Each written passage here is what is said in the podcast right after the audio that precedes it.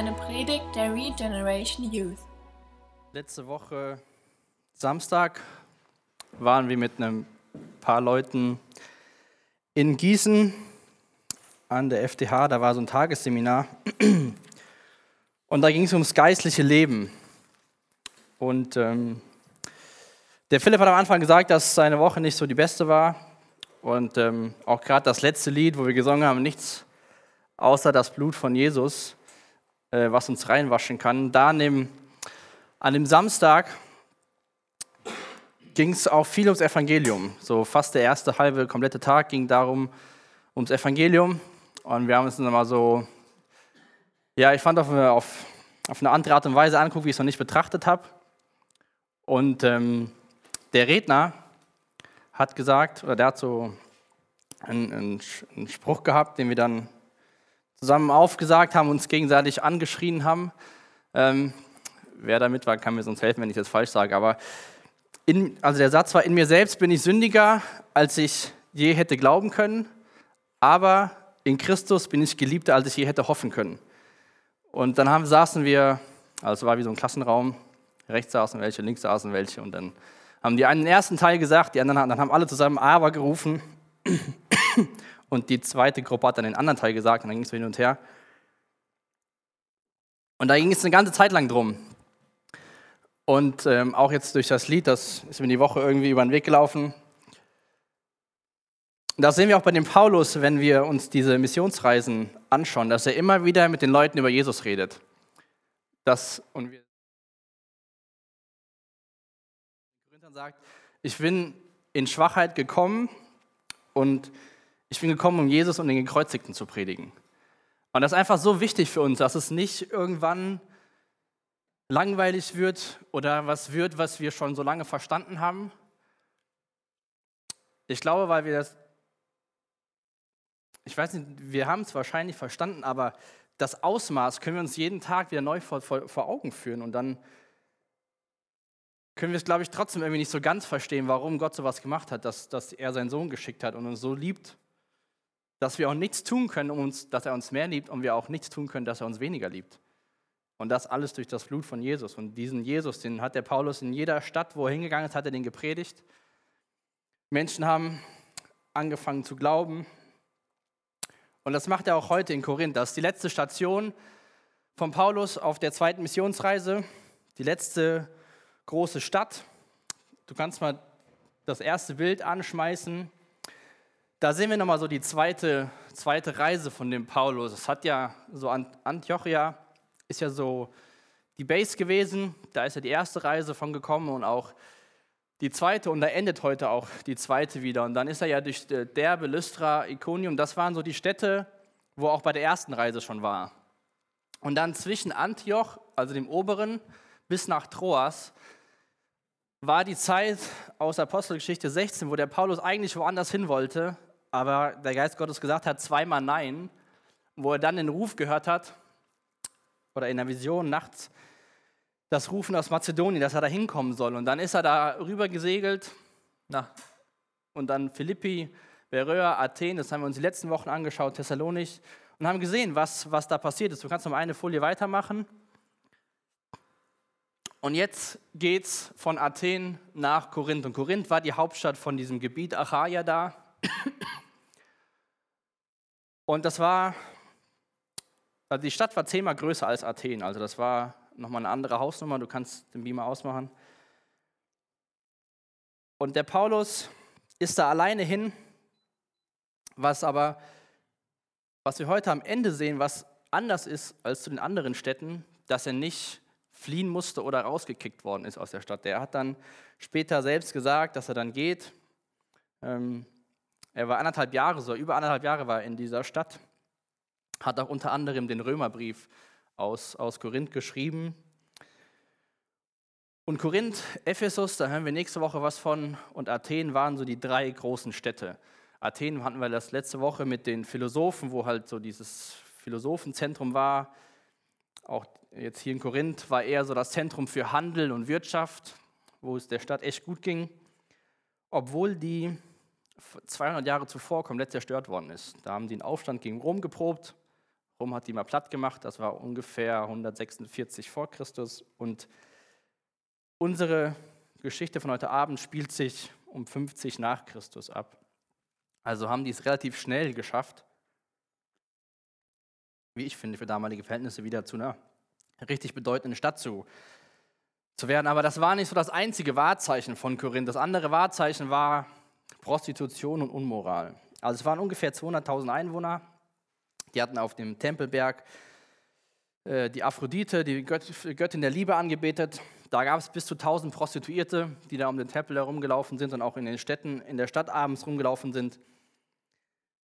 Und ihr könnt mal den ersten Korintherbrief aufschlagen.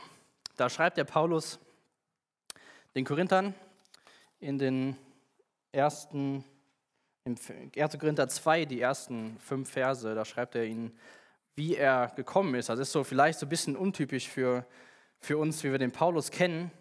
Er schreibt da, ich kam als schwacher Mensch zu euch, war zurückhaltend und ängstlich. Ich meine, was wir letzte von dem Paulus erlebt haben, war der immer, ist er in die Synagoge gegangen, hat mit den Leuten geredet, hat die Konfrontation nicht gescheut. Und hier sagt er, ich kam zu euch als schwacher Mensch, war zurückhaltend und ängstlich. Meine Botschaft und meine Predigt waren schlicht. Ich, gebrauchte keine klugen Worte und versuchte auch nicht, euch zu überreden, sondern die Kraft des Heiligen Geistes hat unter euch gewirkt. So verhielt ich mich, damit ihr auf die Kraft Gottes vertraut und nicht auf menschliche Weisheit. Jetzt kann es sein, dass er sich so schwach und zurückhaltend gefühlt hat, vielleicht einmal aufgrund von den Erfahrungen, die er davor gemacht hat in Athen, Thessalonich, Beröa, wo er immer wieder rausgekickt worden ist, aber vielleicht auch, weil er irgendwie so dieses, diese riesige Stadt gesehen hat, diesen, den Tempel da von Aphrodite, diese ganze Unmoral und Prostitution, die da stattgefunden hat. Und ähm, zu dem Zeitpunkt war er noch alleine da, Timotheus und Silas waren noch nicht mit ihm da. Aber so ist Paulus zu denen gekommen. Und behalte das einfach mal im Hinter Hinterkopf, wenn wir uns jetzt in unserem Text in Apostelgeschichte 18 die ersten fünf Verse mal zusammen anschauen.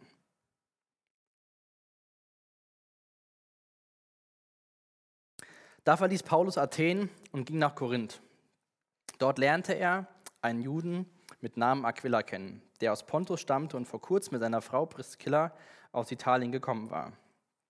Man hatte sie aus Italien vertrieben, nachdem Kaiser Claudius allen Juden befohlen hatte, Rom zu verlassen. Paulus wohnte und arbeitete bei ihnen, denn sie waren, wie er, vom Beruf Zeltmacher. Jeden Sabbat ging Paulus in die Synagoge, wo er Juden wie Griechen für seine Botschaft gewann. Nachdem Silas und Timotheus aus Mazedonien eingetroffen waren, widmete Paulus seine ganze Zeit der Aufgabe, den Juden zu predigen und zu bezeugen, dass der Messias, auf den ihr wartet, ist Jesus.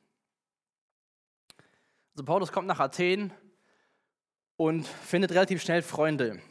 Damals war das so in den Städten, dass es Bezirke gab für verschiedene Berufe. Also es gab einen Bezirk für die Zeltmacher, es gab einen Bezirk für Goldschmiede, es gab einen Bezirk für, für Metzger, was auch immer euch da einfällt. Und ähm, wahrscheinlich ist der Paulus dann so zu einem Bezirk gegangen, wo er auch arbeiten konnte und hat die zwei kennengelernt. Warum die jetzt aus Italien vertrieben worden sind von dem Kaiser Claudius, weiß man nicht so ganz genau. Es wird vermutet, dass der Angst hatte, dass unter den Juden ein Tumult entsteht und die sich vielleicht, ähm, ja, dass es da zu, zu, zu, einem Aufstand kommt und hat die deswegen weggeschickt. Aber warum, ist nicht ganz bekannt. Es ist auch nicht bekannt, ob zu dem Zeitpunkt, wo Paulus die beiden kennenlernt, dass sie da schon Christ waren oder ob sie durch den Paulus Christ geworden sind.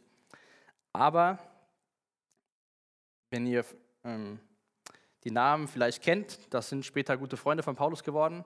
Und er schreibt in Römer 16 über sie, am Ende vom Römerbrief, Grüß Pris Priscilla und Aquila, die meine Mitarbeiter im Dienst für Christus gewesen sind. Und in Vers 4 schreibt er über sie, sie haben sogar ihr Leben für mich aufs Spiel gesetzt.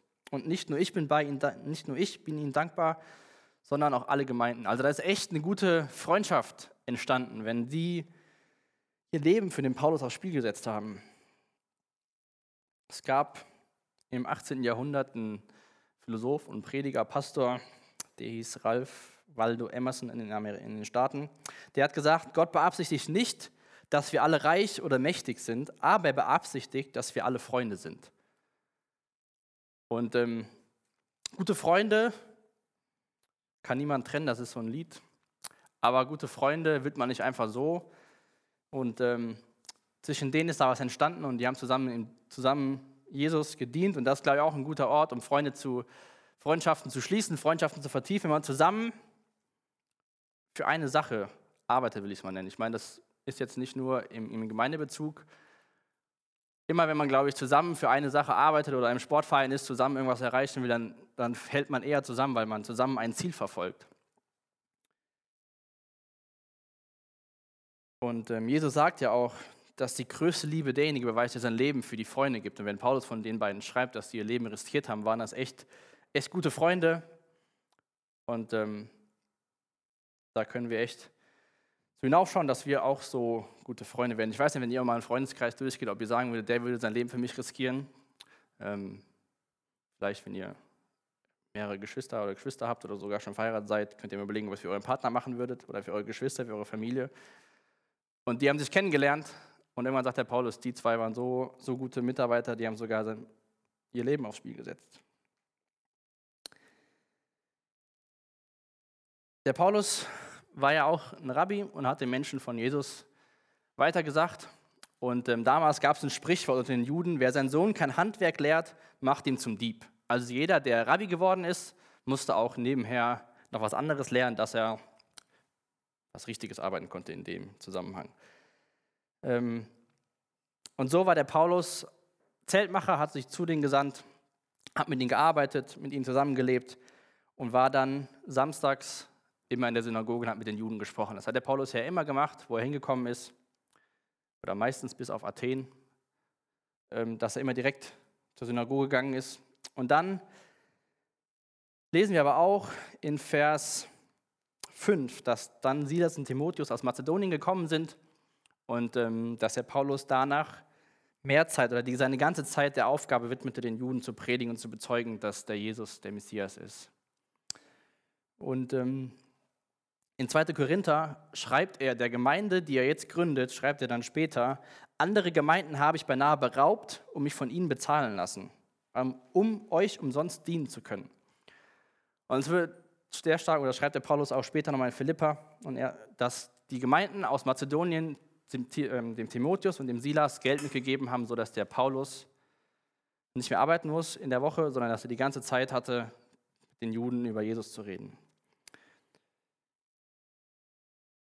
Aber wir lesen auch, wenn, wir, wenn ihr euch Notizen macht, könnt ihr euch im 1. Korinther Kapitel 19, 9 aufschreiben. In Vers 18, da schreibt der Paulus auch, dass er sich hätte bezahlen lassen können von den Leuten in Korinth, aber er hat sich bewusst dagegen entschieden, dass ihm Leute nicht nachsagen können, er macht das nur fürs Geld und der macht ja gar nicht das Richtige, sondern er will nur, nur, nur Geld haben. Und er wollte die Freiheit haben, wirklich den Leuten zu sagen, hier, ich bin da, was wir eben gelesen haben, dass er schwach ist, gekommen ist und er will den Menschen Jesus predigen. Und er will kein Geld von ihnen haben und er will auch gar keine, dass gar keine komischen Sachen aufkommen. 1. Korinther 2, Vers 2. Nein, ich hatte mir vorgenommen, eure Aufmerksamkeit einzig und allein auf Jesus zu lenken, auf Jesus, den Gekreuzigten. Deswegen ist der Paulus da hingegangen. Er wollte das diesen Menschen mitgeben. Und so Zeltmacher gibt es heute immer noch. Das nennt man so zum Beispiel Missionare, die in ein anderes Land gehen.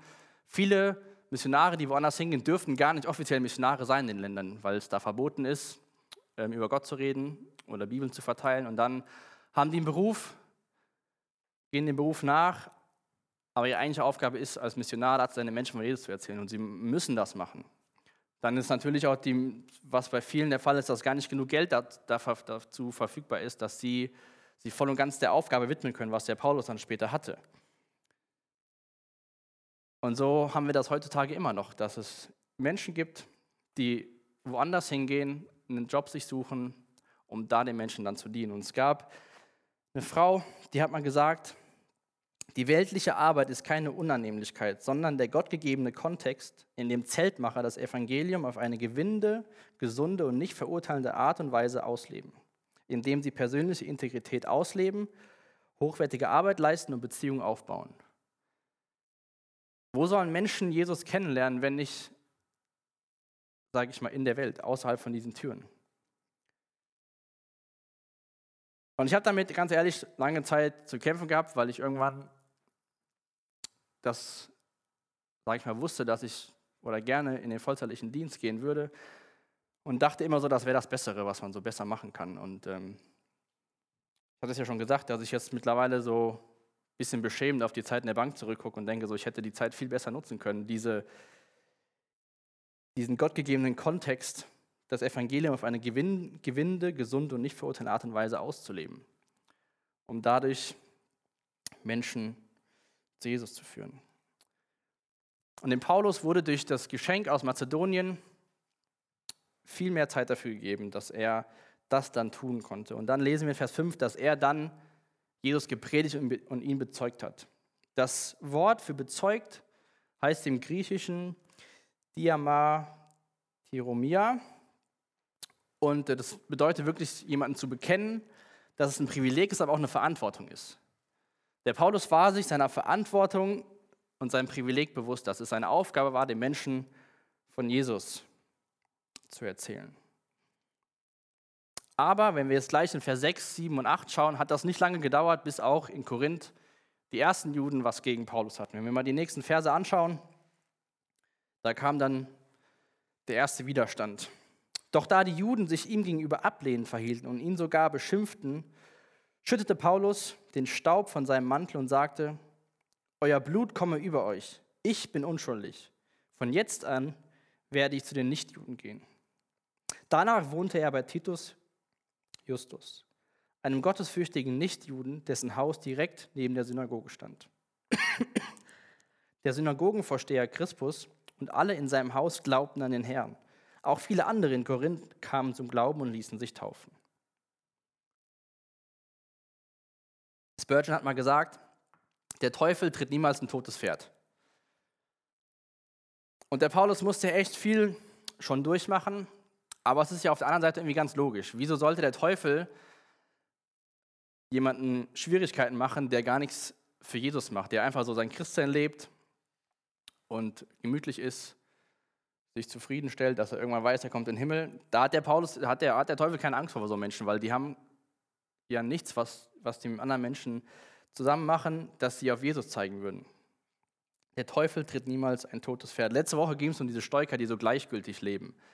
Das sind Hauptsache, die haben ihr Ding, das andere ist ihnen alles egal. Aber hier sehen wir auch den Unterschied zu den vorigen Städten, dass der Paulus nicht, nachdem der erste Widerstand kam oder die Juden was gegen ihn hatten, dass er so fliehen musste, sondern er ist in der Stadt geblieben und hat gesagt, euer Blut komme über euch, ich bin unschuldig. Und Jesus sagt, seinen, sagt den Jüngern in Matthäus 10, dass wenn sie in Städte gehen und die Leute die Botschaft nicht aufnehmen wollen, sollen sie genau das machen, die Stadt verlassen, den Staub von den Füßen schütteln und gehen und dann wieder warten, bis diese Menschen wieder dazu bereit sind. In Matthäus 7 steht das, dass man dann erst wieder warten soll, bis die Leute bereit sind, die Botschaft aufzunehmen und dass es dann in der Zwischenzeit keinen Sinn macht, den Leuten das zu sagen, weil sie das nicht hören wollen das, was die, was die Botschaft vom Kreuz ist. Aber ich finde es total lustig irgendwie, dass der Paulus seine nächste Station, sein nächstes Haus direkt neben der Synagoge bekommt, dass da dieser Titius Justus ist, der ein Haus dem, dem Paulus zur Verfügung stellt und sagt, hier kannst bei mir weitermachen. Und dann im nächsten Vers lesen wir davon, dass der Synagogenvorsteher, aus der Paulus gesagt hat, hier, ich gehe jetzt, ich bin unschuldig, es ist euer Ding, dass der sich bekehrt, dass er zum Glauben an den Herrn findet.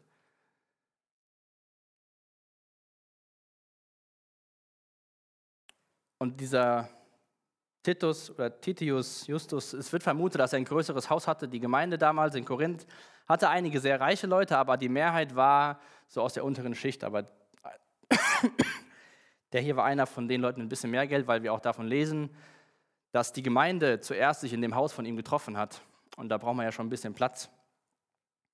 Ähm, und das Coole ist, dass wir es nachher sehen, dass der nächste Synagogenvorsteher sich wahrscheinlich auch für Jesus entschieden hat, denn in 1. Korinther 1, Vers 1, da schreibt der Paulus zusammen mit dem Bruder Sosthenes und der ist der nächste Synagogenvorsteher nach dem Christus. Und das ist total cool, obwohl Paulus sagt hier, ich gehe jetzt, dass trotzdem Menschen aus dem Kreis, aus, von den Juden die Botschaft aufgenommen haben.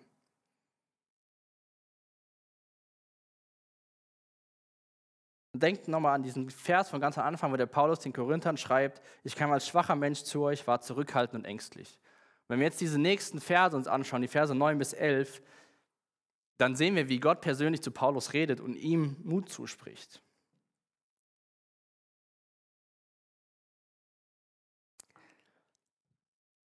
Und bis jetzt war ja nicht alles negativ. Menschen haben schon zu Jesus gefunden. Und der wurde aber auch abgelehnt und ist gegangen. Und dann lesen wir in Vers 9, eines Nachts sprach der Herr in einer Vision zu Paulus und sagte, hab keine Angst, rede weiter und schweige nicht, denn ich bin mit dir. Niemand wird dir schaden, denn ich habe viele Menschen in dieser Stadt. So blieb Paulus eineinhalb Jahre dort und lehrte Gottes Wort. Gott weiß, wann wir solche Ermutigungen brauchen.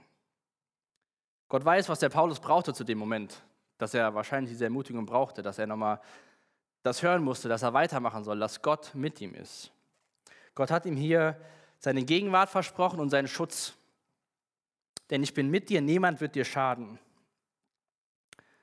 Und wir sehen das hier in der Geschichte, dass Paulus in Korinth weder ins Gefängnis kommt, noch geschlagen wird, sondern dass er entscheidet, sich später zu gehen. Dass das, was Gott hier sagt, ich bin bei dir, keiner wird dir schaden, wird sich erfüllen. Im Alten Testament sehen wir so Begegnungen auch, wie, wie Gott sowas zu, zu einzelnen Personen spricht. Zu Mose in 2. Mose. Gott hat das Josua gesagt am Anfang von seinem Dienst, als er das Volk Israel als Anführer übernommen hat. Zu Jeremia sagt Gott das, als Jeremia sagt, ich bin doch noch zu jung und ich kann das alles gar nicht, dann sagt das Gott auch ich bin mit dir, hab keine Angst. Und Jesus sagt in Matthäus 28, Vers 20 am Ende von, von dem Missionsbefehl, ich bin bei euch bis an der Weltende. Und das ist nicht nur ein Versprechen, das Jesus hier gibt, sondern es ist eine Gewissheit, dass Jesus bei uns ist bis an der Weltende. Und wenn ihr euch Notizen macht, könnt ihr mal äh, Hebräer 13, Vers 5 aufschreiben, Jesaja 41, Vers 10 oder Psalm 91. Das sind wunderbare Stellen, wo Gott solche so, so Zuversicht gibt, wo er sagt, ich bin bei dir und uns tröstet, wenn es vielleicht uns wie dem Paulus, dass wir, dass wir uns schwach fühlen oder dass wir uns einsam fühlen. Das sehen wir immer wieder, dass dein Gott sagt, ich bin bei dir, hab keine Angst.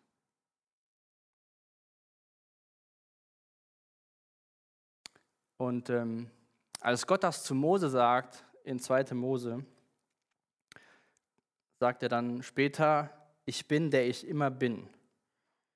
Und das ist echt wichtig, wenn, wenn jemand zu dir sagt, keine Ahnung, dein bester Freund sagt, hab keine Angst, ich bin bei dir. Jetzt die Frage, was das für dich bedeutet und welche Auswirkungen das hat. Das sagt man schon mal und meint das auch vielleicht ernst, aber es liegt ja immer an der Person, die das sagt, wie, wie äh, nachhaltig die Aussage auch ist. Und wenn Gott sagt, ich bin bei dir, Paulus, niemand wird dir schaden, hab keine Angst, dann ist Gott bei Paulus, dann ist Gott bei dir und bei mir. Und dann schreibt er als Begründung oder sagt als Begründung, ich habe viele Menschen hier in dieser Stadt. Für das Wort viele Menschen oder Menschen steht im griechischen Wort, das heißt Laos. Und das war eigentlich nur ein Wort, was Gott für das Volk Israel gebraucht hat, also als sein Volk.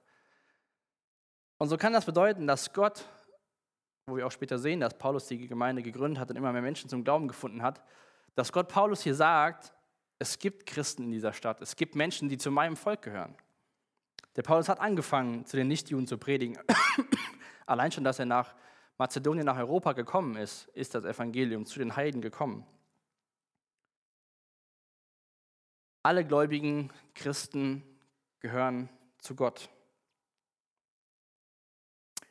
Manche Kommentatoren gehen auch dann in Bezug hier, denn ich habe viele Menschen in der Stadt darauf ein, zu dem Thema, Menschen sind vorherbestimmt, Gott weiß, was passiert. Und klar weiß Gott, welche Menschen sich entscheiden. Er kann dem Paulus sagen, es gibt viele Menschen in der Stadt.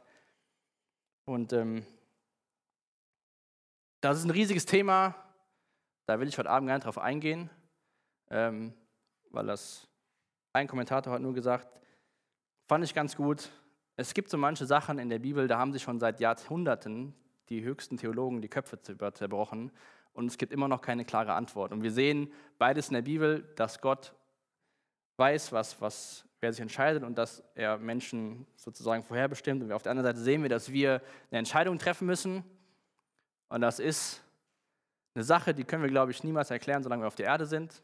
Ich persönlich finde das nicht ganz schlimm, denn wenn wir alles über Gott erklären könnten, wäre Gott erklärbar und man müsste nicht mehr an ihn glauben und das wäre so ein kleiner Taschen, Hosentaschengott.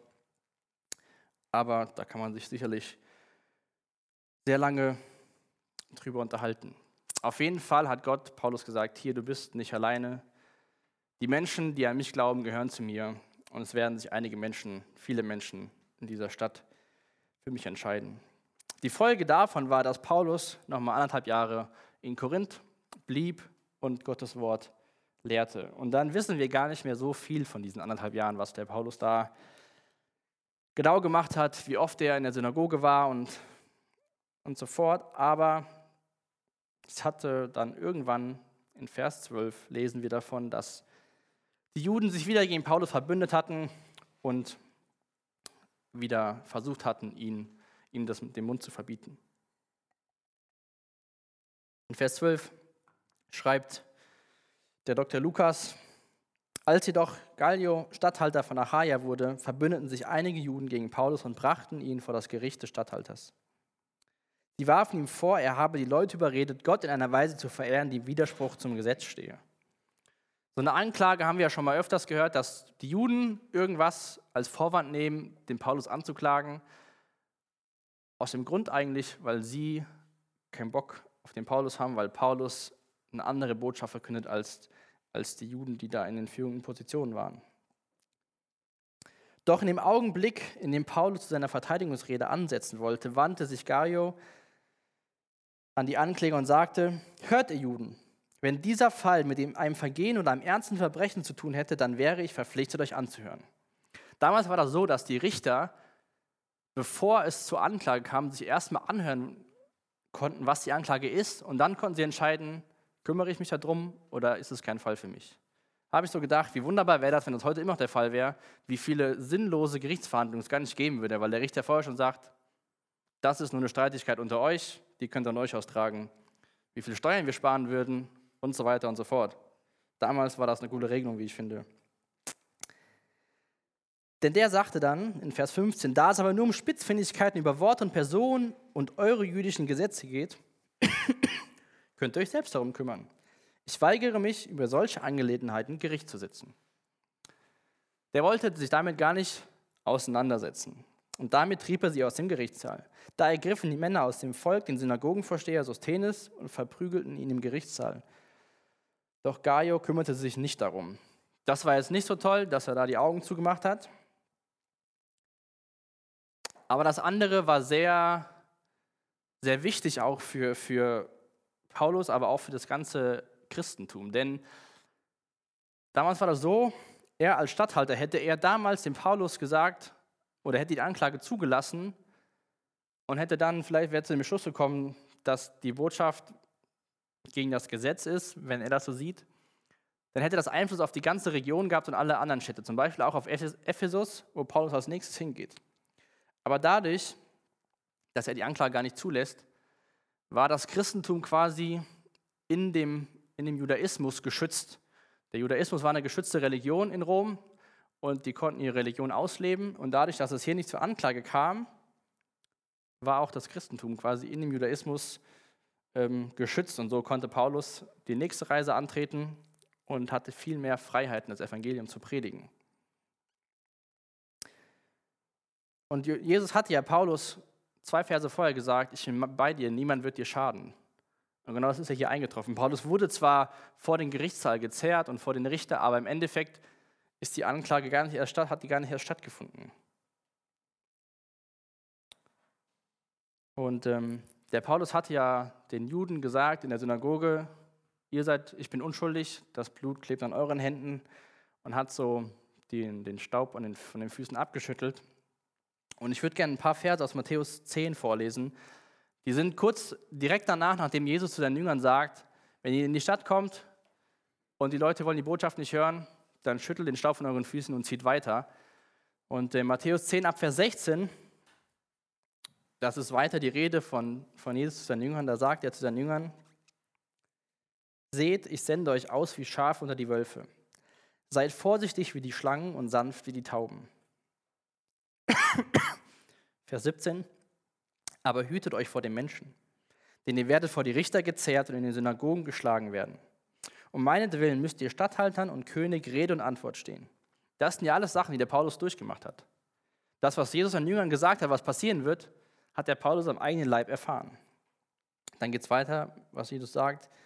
Das wird euch Gelegenheit geben, ihn von mir zu erzählen und so vor der Welt als Zeugen für mich aufzutreten. Wenn ihr verhaftet werdet, macht euch keine Sorgen, was ihr zu eurer Verteidigung sagen sollt, denn Gott wird euch, denn Gott wird euch zur rechten Zeit die rechten Worte in den Mund legen. Nicht ihr seid es dann, die dann reden, nein, der Geist eures Vaters wird durch euch reden. Also Jesus hatte seinen Jüngern das schon gesagt, dass sowas passieren wird, dass sie vor Gerichte gezerrt werden, dass sie vor Statthaltern und König Rede und Antwort stehen sollen. Aber hat dann im gleichen Moment im nächsten Satz ihnen auch wieder einen Zuspruch gegeben. Nicht ihr seid es dann, die dann reden, nein, der Geist eures Vaters wird durch euch reden. Also auch wieder dieses, ich bin bei euch. Es wird zwar was passieren, aber ich bin bei euch. Und der Paulus musste hier in dem Fall sich gar nicht rechtfertigen, denn der Gaio ist ja eingeschritten und hat gesagt, hier, Moment mal, wenn das nur irgendwas unter euch ist, dann will ich das gar nicht hören. Und so hatte der Paulus, ähm, brauchte er keine, keine Verteidigungsrede zu halten. Manche sagen, dass in Vers 15, wo er sagt, der Gaius, ich weigere mich, über solche Angelegenheiten Gericht zu halten, dass, dass, ich das nicht, dass ihn das nicht kümmert, ähm, dass es so ein bisschen war, dass ihm das egal war und ihn das gar nicht interessiert und ähm, eigentlich hätte mehr machen sollen. Und der Bruder von dem Gaius, das war ein Philosoph, davon gab es noch Schrei äh, Schriften, das hat auch den Historikern geholfen, das einzuordnen, zu welcher Zeit Paulus in Korinth war. Der hat über seinen Bruder gesagt, selbst, wenn mein Bruder von selbst wer meinen Bruder von ganzem Herzen liebt, liebt ihn immer noch nicht genug. Niemand ist dem Menschen je so freundlich und gütig begegnet wie er. Jetzt will ich mal unterstellen, dass dieser Bruder Jesus nicht kennengelernt hat, weil es gab keinen gütigeren Menschen und lieberen Menschen als Jesus. Aber das zeigt schon einiges über diesen Charakter von dem Gaius aus. Und von daher glaube ich nicht, dass, dass er das äh, gemacht hat, weil er keinen Bock darauf hat, sondern wirklich, weil er gemerkt hat, hier, das ist eine Sache, die betrifft nur die Juden. Ich habe da keine Ahnung von. Das ist keine Sache, die vor Gericht muss, das wollen die unter sich klären und nicht so, ich habe keinen Bock auf die. Ich glaube schon, dass er das in dem Sinne ganz bewusst entschieden hat und gesehen hat, dass er gar nicht dazu sagen kann. Also der hatte keine Ahnung wahrscheinlich davon und hat dann gesagt, hier, das ist eure Sache. Aber natürlich das, was er danach gemacht hat, dass er kein, nicht eingegriffen ist, als die den Sosthenes gegriffen haben, das war natürlich alles andere als gut. In Vers 18 lesen wir dann, dass der Paulus noch eine Zeit lang da blieb. Und dann doch schließlich nahm er Abschied von den Gläubigen und fuhr mit dem Schiff an die syrische Küste. Priscilla und Aquila nahm er mit. Zuvor der Paulus in Kenchrea nach jüdischer Sitte seinen Kopf geschoren, weil er ein Gelübde abgelegt hatte. Also wir können das gerne auch hier nochmal machen, dass wir Gelübde ableben und dann nach ein paar Wochen den Kopf scheren. Es war damals so, dass äh, die Haare komplett abgemacht wurden. Aber wir sehen hier, dass der Paulus freiwillig gegangen ist. Also er wurde nicht rausgedrängt oder geschubst oder irgendwas, sondern er hat Abschied genommen und ist, hat sich auf die Heimreise begeben. Aber was war das denn jetzt mit diesem Gelübde? Aufgrund, dass er sich die Haare geschoren hat, geht man davon aus, dass das äh, so ein Nazirea-Gelübde war. In 4. Mose 6 ist da eine ganz lange Liste, was, was die Aufgabe ist, wenn sie so ein Gelübde ablegen, was sie nicht machen dürfen und wie sie das Gelübde beenden können. Und unter anderem war das dann, dass am Ende des Gelübdes sie sich den Kopf scheren. Und ähm, in der Zeit durften sie kein Wein trinken, keine alkoholischen Getränke, generell nichts, was vom Weinstock kommt, also Rosinen, Trauben, Traubensaft, alles war verboten und es war verboten, sich die Haare schneiden zu lassen. Das andere, was wir nicht wissen, ist, warum Paulus das Gelübde abgelegt hat. Wir sehen nirgendwo in dem Text vorher, in den Kapiteln, dass Paulus sagt, hier, ich habe das Gelübde abgelegt oder ich lege das Gelübde jetzt ab, sondern wir erfahren nur davon, dass er es gemacht hat und sich die Haare schneidet. Eigentlich war das so damals, dass dieses Gelübde nur in Judäa erfüllt werden durfte. Das heißt, die mussten dann in dem jüdischen Gebiet sein und am Ende mussten die dann, gab es auch Vorschriften, was sie dann auf dem Altar opfern mussten. Unter, unter, anderem wurden dann die Haare auf dem Altar mit verbrannt. Das war dann so das, das, letzte, das wirkliche Ende von, von dem Gelübde. Aber Paulus schert sich die Haare nicht in Judäa, sondern in Kenchrea. Und ähm, das war eine freiwillige Sache von dem Paulus. Und äh, wahrscheinlich war es aus Dankbarkeit Gott gegenüber, dass er ihm gesagt hatte, hier, ich bin mit dir, es wird dir nichts passieren, predige weiter das Wort, verkündige mich. Und ähm, Paulus wahrscheinlich einfach dankbar war und hat dann gesagt, hier, aus Dankbarkeit will ich eine besondere Zeit mir nehmen und daran denken, dass du, dass du bei mir warst, dass du dein Wort gehalten hast. Und vielleicht die Dinge, gibt es auch Dinge in unserem Leben, wo wir entweder Gott für was dankbar sind oder wo wir sagen, hier, ich habe zurzeit damit Probleme und ich würde gerne echt zusammen mit dir, Gott, da durchgehen, dass wir jetzt nicht in dem Sinne ein Gelübde ablegen, aber irgendwas, was eine Zeit haben, wo wir auf irgendwas achten, um diese Zeit besonders mit Gott zu verbringen, um dann, ähm, wie gesagt, entweder für Dankbarkeit oder auch vorausschauen, wenn wir wissen, keine Ahnung, ich habe zurzeit Probleme mit der, der Sünde, ich würde das gern eine besondere Zeit Gott geben. Aber wie gesagt, Herr Paulus hat es freiwillig gemacht und hat dann dieses Gelübde erfüllt, indem er seinen Kopf geschoren hat. Ist also eine ganz biblische Sache, sich die Haare ganz kurz zu scheren.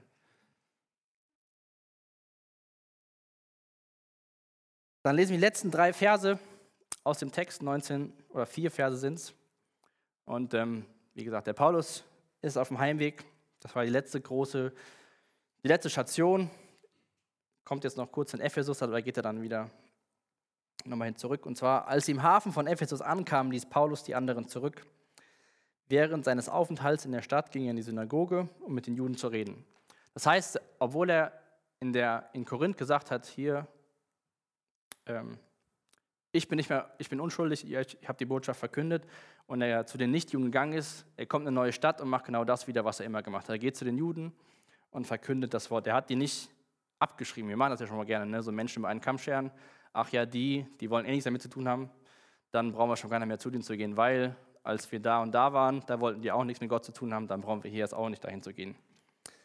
Der Paulus ist immer wieder zu den gleichen Menschengruppen gegangen, hat nicht gesagt, damals haben sie mich geschlagen, da haben sie mich ins Gefängnis gesetzt, da wollten sie mich äh, verurteilen lassen, sondern er ist immer wieder zu den Juden gegangen hat gesagt, hier Jesus ist er auferstanden, er ist für euch gestorben, er ist der Messias. In Vers 20, sie bat ihn eindringlich, noch länger zu bleiben, aber er lehnte ab. Vielleicht, weil er wieder wie ein gepflegter Mann mit kurzen Haaren aussah. Nee, glaube ich nicht, aber die wollten mehr von Paulus wissen, die wollten mehr von Paulus hören, über Jesus hören. Und ähm, Entschuldigung. Beim Abschied sagte er, wenn es Gott will, werde ich später zurückkommen. Paulus hat immer nach dem Willen Gottes gehandelt. Er hat nicht gesagt, ich mache jetzt mal das, was ich will. Apostelgeschichte 16, Vers 6 ist der, der Text, wo Paulus durch dieses Gebiet reist, wo er eigentlich nach links und rechts abbiegen wollte, wo Gott gesagt hat, nee, geh weiter, wo er dann die Stimme gehört hat. Und so sagt er hier auch wieder, wenn Gottes will, werde ich später zurückkommen. Paulus hat immer nach Gottes Willen gehandelt. Egal, was das für ihn bedeutet hat, denn Jesus hat ihm ja auch nochmal versichert in Vers 9 und 10, dass er bei ihm ist, dass, dass er ruhig weiter predigen soll. Dann segelte er von Ephesus ab. Die nächste Anlagestelle war der Hafen von Caesarea. Von dort aus reiste er hinauf zur Gemeinde in Jerusalem und kehrte danach nach Antiochia zurück. Wie gesagt, ich weiß nicht, was der Paulus gedacht hatte, als er von Gott gehört hat, nee, da geht's nicht hin, da geht's auch nicht hin, warte, geh weiter. Und ähm, im Endeffekt sehen wir auch im nächsten Abschnitt, dass das gar kein Nein von Gott war, dass er gar nicht nach Ephesus gehen sollte. Paulus hat auch eine Gemeinde gegründet. Wir haben einen Epheserbrief, den der Paulus der Gemeinde schreibt. Das war eher so, nein, noch nicht von Gott. Und ich glaube, das können wir oftmals äh, schwer erkennen, ob das Nein noch nicht oder Nein ist. Denn diese Nein noch nichts sehen wir erst im Rückspiegel, dass es dann doch was war, was Gott vielleicht wollte, nur nicht, zu richten, nur nicht jetzt, sondern später. Und trotzdem hat Paulus treu den Weg gefolgt, hat Gott vertraut, hat seinem Willen gehorcht. Und es war ein Nein noch nicht, weil wir sehen, er geht wieder zurück nach Ephesus, gründet eine Gemeinde. Wir haben den Epheserbrief von nicht allzu langer Zeit sonntags morgens gehabt, der einfach so wertvoll ist, wo wir einfach in den ersten drei Kapiteln die Grundlage sehen, warum wir glauben können, dass Jesus der Christus ist. Und dann in den nächsten Kapiteln, wo er den, den Ephesern schreibt, wie sie dadurch leben sollen. Und darum geht es ja eigentlich, dass wir, wenn wir erkannt haben, wer Jesus ist, auch sehen, wie wir leben sollen. Ich meine, die, die Serie heißt Geisterfüllt Leben. Und ähm, lasst uns echt so von dem Paulus lernen, dass wir den Willen Gottes suchen, dass wir auch Nein akzeptieren und einfach weitergehen, weil Gott weiß schon Bescheid. Wir sehen vielleicht bis zum Ende der Woche, Gott sieht auch schon, was nächstes Jahr ist.